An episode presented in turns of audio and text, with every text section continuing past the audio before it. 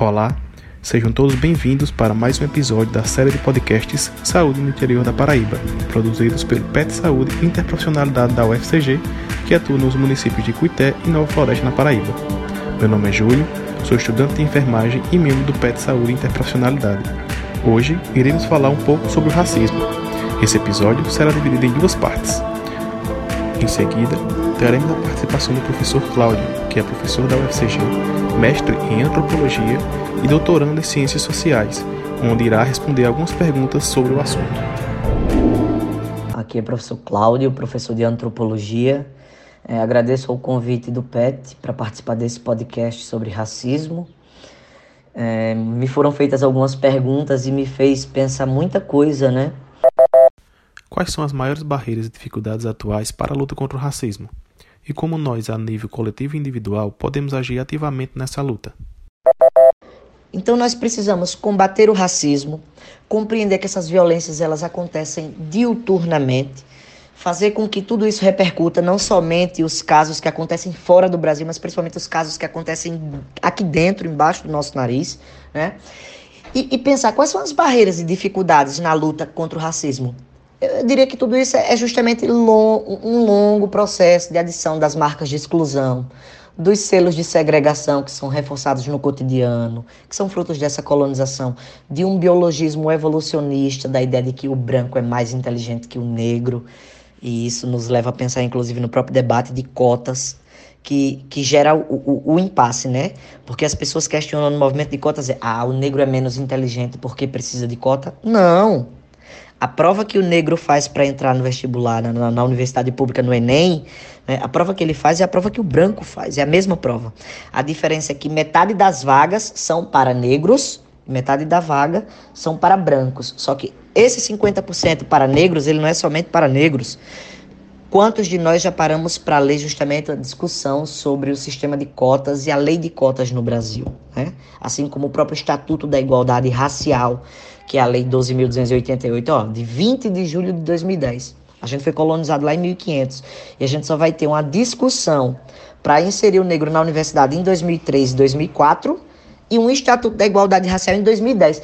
Poxa, 500 anos de história foram vividos para a gente perceber que tem 56% de uma população que é preta, que é parda, que é indígena, que é não branca ou não asiática e que essa parcela da população, que é mais da metade, não está ocupando espaço nos cargos de direção, de administração pública, né? como, eu já, como eu já falei anteriormente. Não estão nas cadeiras das universidades, não estão no Congresso Nacional, no Senado, na Câmara, não estão nos cargos de direção das grandes empresas. Pelo contrário, é, essa massa negra ela está na, na mão de obra mais baixa e mais barata do mercado. Né? Um exemplo disso é a discussão da, da mão de obra do, do, do trabalho informal e do trabalho doméstico no Brasil. Para vocês terem ideia, nós temos hoje né, cerca de 7 milhões de empregadas domésticas no Brasil. E desses 7 milhões, gente, 73% dessa, dessa leva é formado por pessoas pretas, por negras, né? E é um trabalho predominante feminino. E a maioria dessas mulheres tem baixíssima escolaridade. E aí a gente repensa, por que são essas mulheres que estão nesse posto? Porque elas não rompem com essa estrutura, né? O que é que nós precisamos fazer para tornar essa realidade diferente. É compreender que falta espaço para o acesso à educação, que falta o espaço para um protagonismo negro, que falta um espaço para essas vozes, para essas pessoas atuarem. Né? E aí a gente tem o Estatuto da Igualdade Racial, a política de cotas para negros nas universidades, né? políticas sociais é, de combate ao racismo, de ações afirmativas, que são políticas compensatórias, buscando formalizar uma justiça social. Para finalizar, gostaríamos que você pudesse deixar uma mensagem, observação ou uma fala sobre o assunto para os nossos ouvintes que estão nos acompanhando neste momento.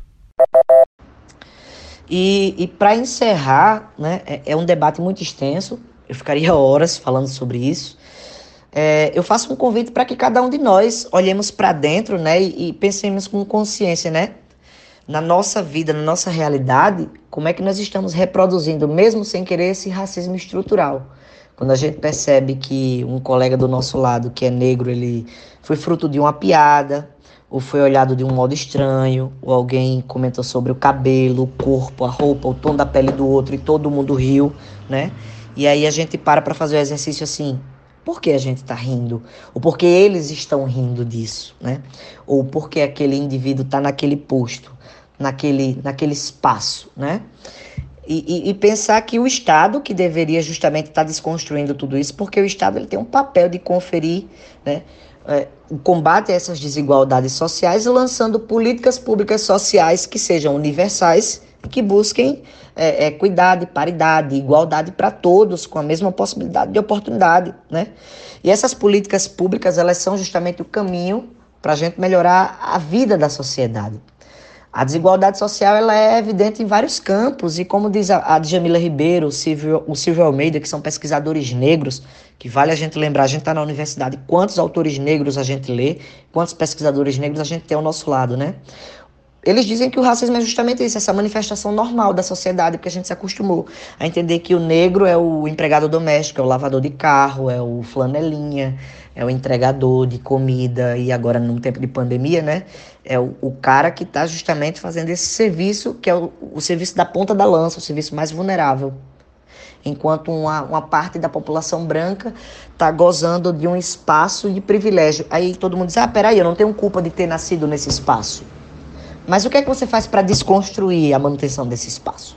O problema não é você não ter culpa, é você compreender que você nasceu num espaço de privilégio e qual é a sua contribuição para se desprender desse privilégio.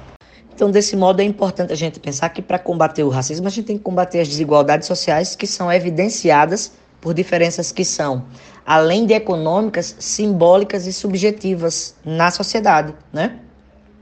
Perceber como o corpo negro é violentado, como diz o Júlio Jacobo, que é um sociólogo que foi o responsável pela pesquisa do mapa da violência. Quem são esses matáveis pela polícia? Quem são esses George Floyds, né?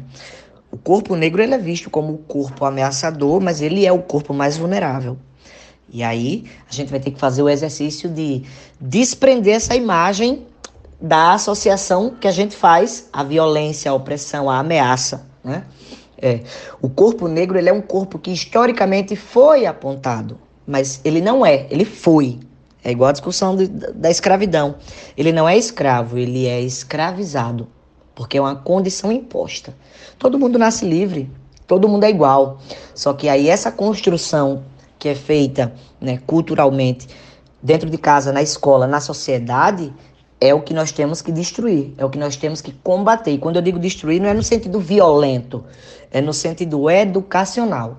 É recontar a nossa história, compreendendo os limites que o povo negro teve, os espaços e as oportunidades que, ele não, que eles não tiveram, e como é que a gente pode produzir hoje novos espaços que permitam a todos nós né, ocuparmos os mesmos postos com as mesmas garantias, o mesmo respeito, o mesmo olhar que nós merecemos.